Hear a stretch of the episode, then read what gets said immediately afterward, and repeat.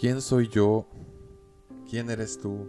O mejor dicho, ¿quiénes somos nosotros? Es probablemente la pregunta más difícil de la filosofía. Aristóteles decía al respecto que somos lo que hacemos día a día, de modo que la excelencia no es un acto, sino un hábito. La frase de este filósofo nos da a entender que somos una especie de esfuerzo sostenido para lograr un objetivo, aunque a veces ese esfuerzo sostenido sea más una inercia que nos lleva a un resultado.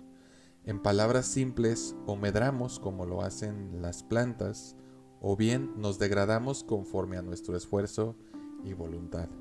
Y seguramente ese esfuerzo sostenido, ese hábito, es producto de algo. Ahí estás en lo cierto si ya se te había ocurrido.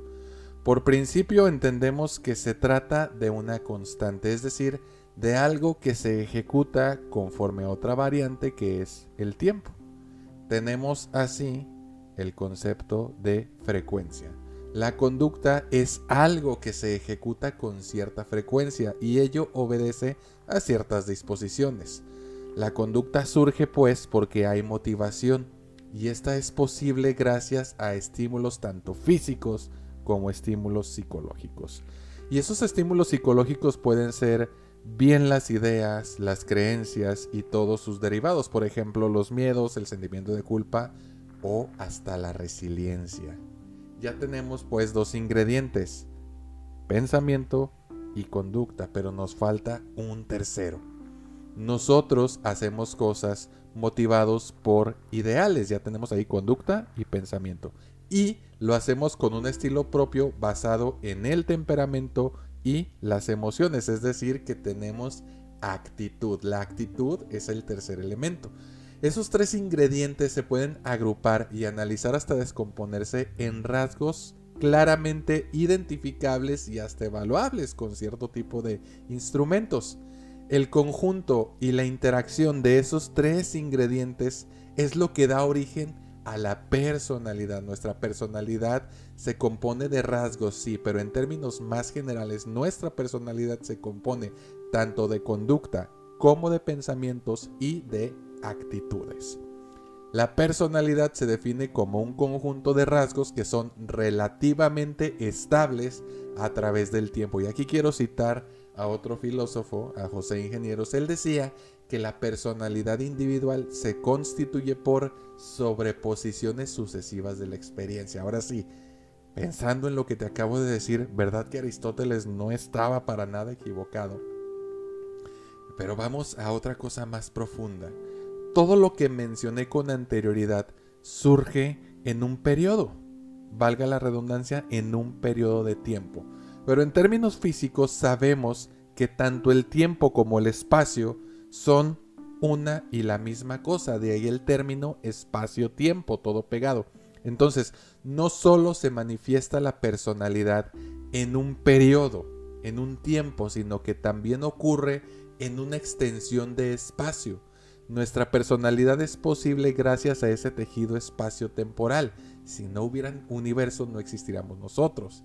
Si no existiéramos nosotros, pues no existiría nuestra personalidad.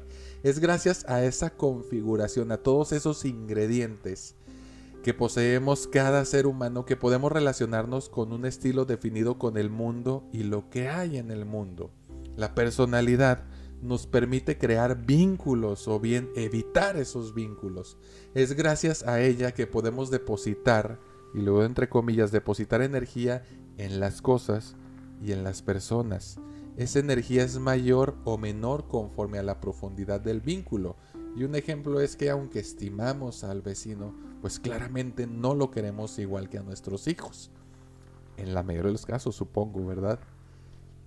Pues bien, hay cosas y personas en las que existe tanta energía depositada, pero no nos damos cuenta porque estamos tan acostumbrados a esas cosas o a esas personas que nos resulta innecesario ponernos a considerar a profundidad cuán importantes son para nosotros.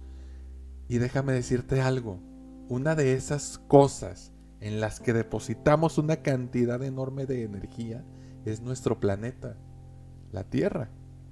Aquí hemos nacido todos, independientemente del año y lugar, todo ser humano ha nacido aquí. Aquí comenzó nuestra historia tanto general como particular. Aquí tú y yo fuimos concebidos. Aquí hemos crecido y aquí nos hemos desarrollado. Es aquí en este planeta donde ejecutamos nuestras conductas, donde se nos han ocurrido ideas, donde hemos sostenido creencias atinadas o erróneas. Aquí mismo en este planeta caminamos con actitud humilde o altiva. Aquí, en este lugar, es donde nuestra personalidad se ha conformado, donde ha sido posible. Es por este lugar que somos posibles todos los que existimos en este momento y todos los que han existido anteriormente. A la Tierra, nuestro planeta, le tenemos un arraigo inmenso. Hay energía emocional depositada en ella. Fíjate, la amamos tanto que en la misma medida le hemos lastimado. No podemos hacer, no podemos pensar, no podemos sentir sin hacer referencia, al menos de forma indirecta, a este lugar en el que nacimos, nuestro planeta, la Tierra. Y déjame decirte, tuve una ensoñación hace algunas semanas. Nos vi a todos, y por todos me refiero a la humanidad, en una nave espacial gigantesca, huyendo de un cataclismo, una catástrofe natural, que en un parpadeo, mientras nos alejábamos de nuestro planeta, este se rompía, explotaba en millones de pedazos. Y, en esa ensoñación vi cómo todos agarrábamos aire, asombrados y entristecidos, que después comenzamos a sollozar. Y lo último que recuerdo fue sentir una profunda tristeza, algo así bien amargo, como si fuera un émbolo comprimiéndome en un cilindro cerrado, desde arriba hacia abajo, como si estuviera apachurrado. Creo que ver a nuestro planeta desaparecer nos traería un dolor insoportable, tremendo, porque aquí fuimos posibles. Aquí, en este momento y en este lugar es donde se expresa nuestra personalidad. Yo te pregunto, ¿tienes idea de cómo sería superar un trauma como ese? ¿Alguna vez lo habías pensado? Con todo lo anterior, solo complementaría la definición de personalidad de la siguiente manera. Esta se define como un conjunto de rasgos que son relativamente estables a través del tiempo y del espacio. Muchas gracias, Tierra, muchas gracias a la vida. Y quiero aclarar, basé este podcast, este episodio, en las, en las palabras pronunciadas por Carl Sagan en ese resumen de su libro, Un punto azul pálido, que espero puedas escucharlo, sé que te va a gustar, a manera de, de complemento, ¿no? Ojalá y te haga pensar más allá de lo que normalmente estamos acostumbrados. Pues bueno, soy Alejandro Monreal, psicólogo y psicoterapeuta Sígueme en mis redes sociales, comparte tus ideas conmigo, búscame en Instagram, Twitter y TikTok como arroba psicomonreal, todo pegado Monreal con una R. Conecta con nuestro equipo de profesionales en acompañamiento emocional. Encuéntranos en Instagram y Facebook como arroba believingmx. Repito, arroba believingmx. Comienza ya a darle un giro a tu vida.